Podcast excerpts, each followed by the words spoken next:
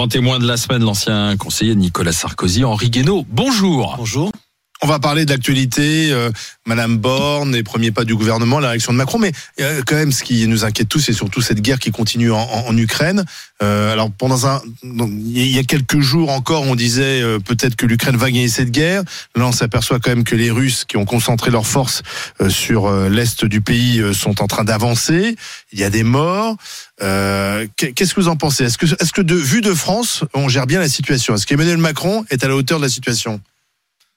Alors je crois que c'est peut-être celui qui dit le plus de choses sensées dans le discours, en tout cas. Mais il n'en tire pour l'instant aucune conséquence. Et donc, ce que fait l'Europe aujourd'hui, ce que fait tout l'Occident d'ailleurs, euh, c'est nourrir une escalade dont personne ne sait où elle va, euh, où elle va aller. Euh, or, la guerre, c'est quelque chose que on a du mal à maîtriser. Si vous voulez, une fois qu'on est entré en guerre, il arrive toujours un moment où euh, l'escalade devient incontrôlable. Est-ce que nous allons attendre que l'escalade devienne incontrôlable euh, pour euh, faire de vraies propositions et essayer de passer de la, de la, de la, guerre à la, à la diplomatie. Ceux, qui, mais ceux qui ont la clé, c'est l'Ukraine et, et la Russie. Non, je suis pas d'accord. Qui a la clé Je suis pas d'accord. L'Ukraine a la clé, la Russie a la clé. Les Européens et les Américains ont aussi la clé. Donc ça veut dire qu'on laisse trop faire les Américains, Monsieur Guénaud, alors. Comment? On laisse trop faire les Américains.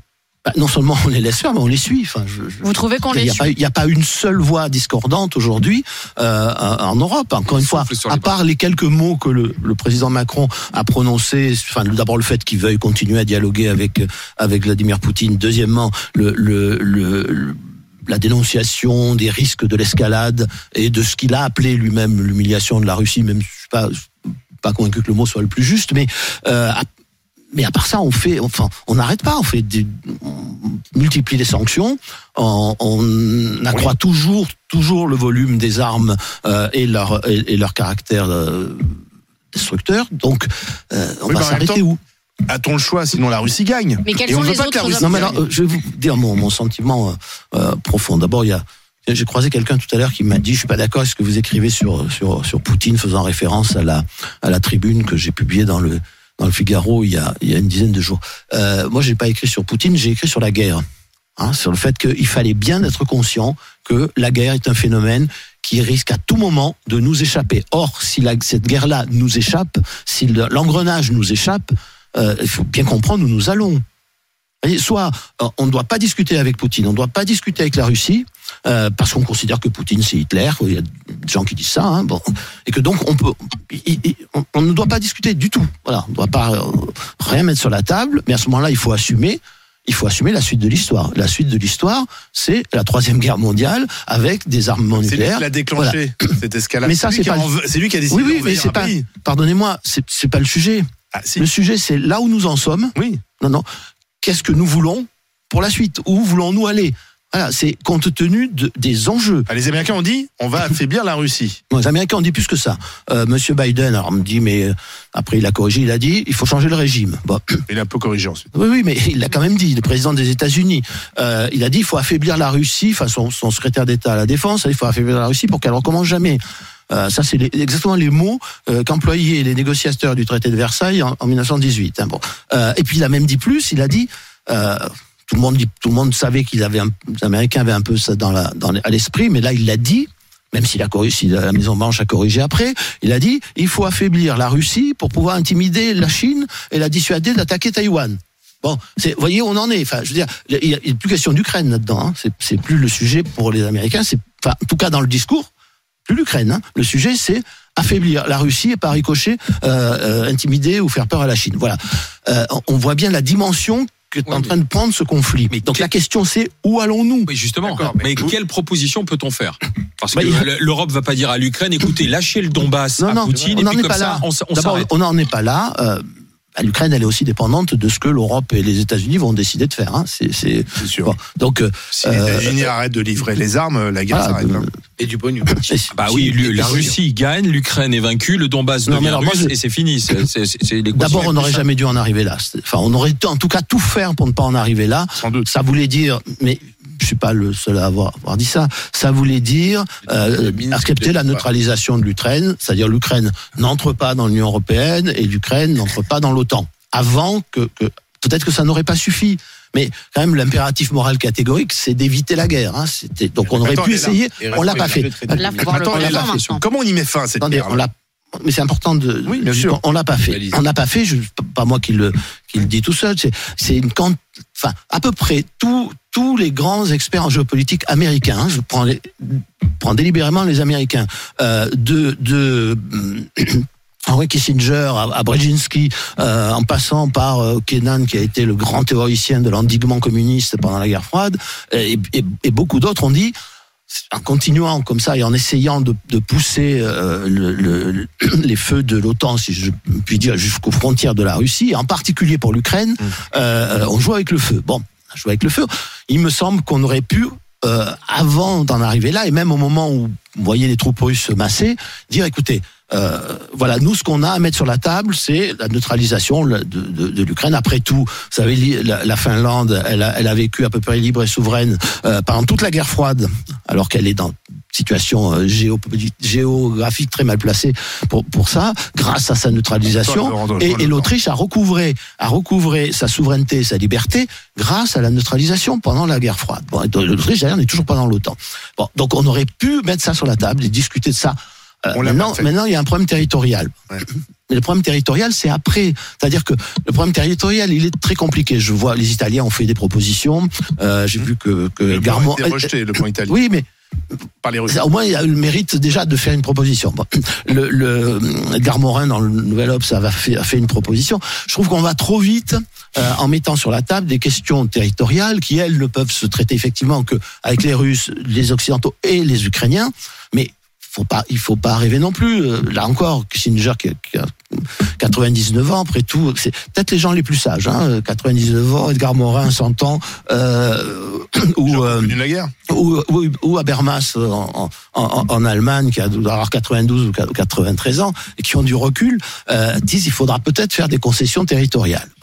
Mais ça, on verra après. Commençons par euh, le commencement. Le commencement, c'est d'essayer d'obtenir un cessez-le-feu, mm -hmm. en mhm. contrepartie sans doute de la, de la, de la suspension des livraisons d'armes et de la, de la promesse de la neutralisation, au moins pour ce qui concerne l'OTAN, de, la, de, de l'Ukraine. Voilà. Après, on peut peut-être, après, on peut discuter du reste. Voilà. À vouloir aller trop vite, mmh. on, je pense que on, on, ira nulle on, on, ira nulle part. Voilà. Mais, mais ne rien faire, et, ne rien faire est fou. Enfin, je, la surenchère est folle. Mais est folle. Mais, mais enfin, il n'y a, que les militants d'un camp ou d'autre qui ne veulent discuter avec personne, mais euh, la plupart des gens sensés, y compris, euh, euh, enfin, qu'ils soient favorables aux Russes ou anti-russes au, au, possible, qu'ils ce soit en Europe ou aux États-Unis, disent la même chose. Ah, tiens, puisque vous parlez de gens sensés et de bon sens, est-ce que ce serait le bon sens que Damien Abad démissionne du gouvernement? Moi, je refuse de discuter de cette question. Pardonnez-moi, mais non, mais voilà. Pourquoi? Mais parce que parce que je. Il n'y a pas de sujet? Selon ah, Il n'y a pas, a pour moi de sujet. Le sujet, c'est, c'est la justice. Soit elle ouvre une enquête, soit elle ouvre pas une enquête. Si elle ouvre pas une enquête, elle a ses raisons. Euh, voilà, moi je suis pas juge et, et, je pense en plus que les juges, enfin, font déjà beaucoup la politique en France et que peut-être ils pourraient la, la faire moins. Pour le reste, je ne veux pas avoir d'opinion publique. Je peux avoir mon, mon jugement euh, intime sur le, sur la question, mais euh, et puis d'autres je ne répondais pas à cette question. J'étais venu une fois dans, dans, dans les grandes gueules, on m'avait posé une question aussi sur la démission, je ne sais plus que de Castaner, je crois que. Euh, je réponds jamais parce que pour moi, c'est au président de la République à prendre ses responsabilités. C'est lui qui nomme. Ou à la personne incriminée. Ah non, mais bien sûr, la personne voilà. incriminée. Et après, c'est le choix, c'est le choix quoi qu'en pense la personne incriminée, du président des États-Unis. Ça a des conséquences politiques parce que c'est les premiers pas du gouvernement Borne. On n'a parlé que de ça. D'ailleurs, Elisabeth Borne, vous saluez le, la nomination d'une femme.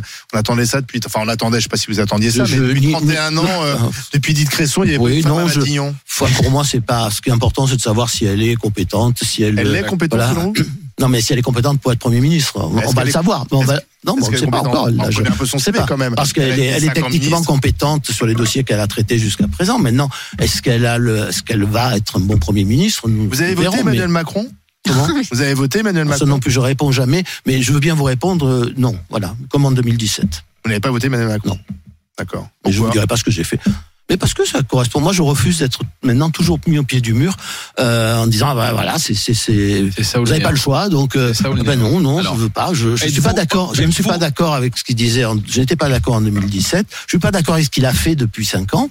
Alors pas surtout, hein, on peut mmh. trouver des points de mais je suis pas d'accord euh, et, je suis pas d'accord sur ce sur ce qu'il semble vouloir faire et surtout sur le fait que il ne nous dit absolument rien de ce qui à, à part la retraite à 65 ans et je suis pas d'accord euh, et le fait d'imposer des, euh, des, des, des, tâches obligatoires euh, Au RSA. titulaires du RSA et je ne suis pas d'accord. Alors on va pas engager cette discussion, mais euh, pour des raisons à la fois morales, philosophiques et techniques. Donc euh, voilà, parce qu'on on va faire. C'est donc vous soyez euh, contre Comment la réforme euh, des, des retraites à 65 ans, parce que la droite a toujours défendu l'idée qu'il fallait travailler Vous davantage. n'avez pas compris, je me fichais de ce que la droite avait toujours défendu. Ouais, pourtant, qui vous avez Nicolas Sarkozy. Et alors, à l'époque, oui, oui. Nicolas Sarkozy était plutôt dans l'idée qu'il fallait travailler plus. Oui, travailler Gagner plus. pour gagner plus. Hum. Je vous rappelle que dans sa campagne, il, n'avait pas Travailler promis, plus pour gagner Voilà. plus. Il La n'avait pas- différence est notable. Il- Attention, Olivier. il n'avait pas promis pendant la campagne, plus pour pendant la campagne Ah bah. de passer à, d'allonger la, enfin, de, de reculer l'âge de départ à la retraite.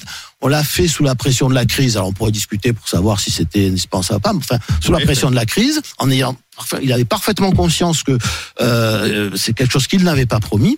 Et, et deuxièmement, il y a beaucoup de gens qui lui proposaient à l'époque 65 ans. Et, et il s'y est, refusé en disant 62 ans. ça, ça- voilà, il a fait bah, c'est 62 ans. Sarkozy qu'on est Mais passé moi, j'ai 60 à 62 ans. enfin, ma, ma conviction profonde est qu'il faut supprimer l'âge de départ à la retraite. Je vous explique une seconde pourquoi. C'est que il faut, euh, il faut garder les. Aujourd'hui, on a deux curseurs. Hein. On a euh, les annuités Voilà. et l'âge de départ à la retraite. Euh, si vous vous contentez de faire bouger l'âge de départ à la retraite, ça rapporte, ça rapporte, ça peut rapporter beaucoup. Mais avez- savez-vous comment ça rapporte beaucoup quand il y a un décalage entre les annuités et l'âge de départ. Oui. C'est-à-dire quand ceux qui ont commencé à travailler tôt se font escroquer par le système de retraite. C'est-à-dire qu'on dit euh, vive la valeur travail, mais on va les faire travailler plus longtemps sans les, sans les payer. C'est-à-dire qu'on pénalise ceux qui ont, le, qui ont travaillé le plus tôt. Mais Je ça trouve ça. à l'État. Je trouve. Ah ben oui, mais en- en- enfin, encore une fois, c'est totalement. C'est l'État qui gagne. qui Voilà. qui- Non, c'est pas l'État, c'est nous. Hein, Ouais. mais, mais en réalité, on le fait, euh, on fait sur le dos de ceux qui ont commencé à travailler plus et, et à contrario de, des valeurs qu'on prétend défendre, c'est-à-dire la valeur travail. Donc, Donc, je, il je pense que sur la durée des annuités. voilà, les annuités, si la durée de vie s'allonge, s'il apparaît encore que faut, faut qu'il y ait moins de chômage, il faut, enfin, Mmh. on pourrait parler, Ouais, ouais, on pourrait en parler très longtemps. Je veux dire, c'est, euh, c'est pas les seuls curseurs. pas une bonne réforme. Bah, Moi, je je suis Ah. pas d'accord avec cette réforme. Et en plus, la société, dans l'état où est la société française, Oui. compte tenu de la situation sociale, mais, mais Explosive. explosive, Ah oui. explosive, qui est rendue encore moment. plus explosive par les conséquences du conflit ukrainien, etc. Je, je, je veux dire, c'est, je trouve que c'est c'est une folie politique, pas politicienne, mais Une folie politique. Mais oui, parce que, euh, enfin, on a la société là est tellement fragile, euh, est tellement au, au- au bord de, de, de, de, de craquer que De l'implosion. voilà, f- faire ça, faire ça, c'est c'est c'est prendre un risque considérable. Je pense que on aurait mieux fait euh, de, enfin, le président de la République aurait dû, c'est un peu ce qu'il avait semblé esquisser le soir du premier tour, mais euh, dire voilà, je vais être un, un- compte tenu de la situation, je veux pas être un président comme d'habitude, pas un moi, je suis très favorable au président gaulien, vertical, tout mais il y a des moments où il faut faire autre chose. Voilà. Là, la, pr- la priorité d'un président de la République, c'est de, réunir, de, ré- de- de réunifier le pays, de réunifier la société et de dire, on va mettre entre parenthèses un certain nombre de, de, de sujets qui nous séparent. voilà.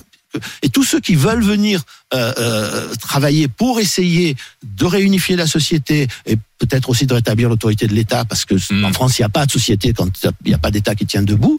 Euh, et le reste, on, on le met de côté pour l'instant. Et moi, je suis là pour euh, organiser cette, cette, cette, ce que- cette, bah, cette réunification, euh, c'est un petit peu ce qu'avait dit Borloo avant les euh, avant les élections, avant l'élection présidentielle, quand il avait parlé de euh, dire on va faire on va faire un, un conseil national de la République, voilà, bon, qui était façon de dire on va se mettre ensemble et Mm. on va essayer de, re- de refonder ce qui nous ce qui nous unit. Mais- Bon, je trouve que, enfin voilà, si vous voulez mon, mon sentiment, je trouve que ni, sur la guerre, euh, ni sur le, le social, ni sur les sur l'économique aujourd'hui, euh, la, la classe politique en général, en France et en Europe, n'est à la hauteur des enjeux qui sont quand même des enjeux cruciaux. Est-ce que vous avez fait un petit chèque pour euh, aider Valérie Pécresse? Non. Non. Non, désolé. non. Ça vous est pas venu spontanément Vous avez encore Non, le temps de ça le m'est pas faire. venu spontanément. Et vous vous attendiez à une telle gamelle avec Valérie Pécresse? Attendez à ce que ça soit une défaite sévère. Prédit, j'avais entendu. euh, Ouais. entendu. Mais mais euh, à moins de 5%, je, Non, dois dire que je n'avais pas pas pensé à ça. Mais mais voilà, c'est le de le dire avant. Vous savez, c'est le résultat d'une, enfin, c'est le résultat d'un, système politique dans lequel il y a encore des partis, mais il n'y a plus de famille politique, il n'y a plus, il y a plus rien qui, qui s'ancre dans, qui soit ancré dans des courant profond de l'imaginaire politique français, euh, dans, une, dans une vision de la société, de l'homme, du, du monde. Donc on n'a rien à dire aux gens en fait. Merci, merci euh, Monsieur Guénaud, Henri Guénaud, de passer par les juges en cette fin de semaine, d'avoir été notre témoin sur les grands sujets qui font l'actualité.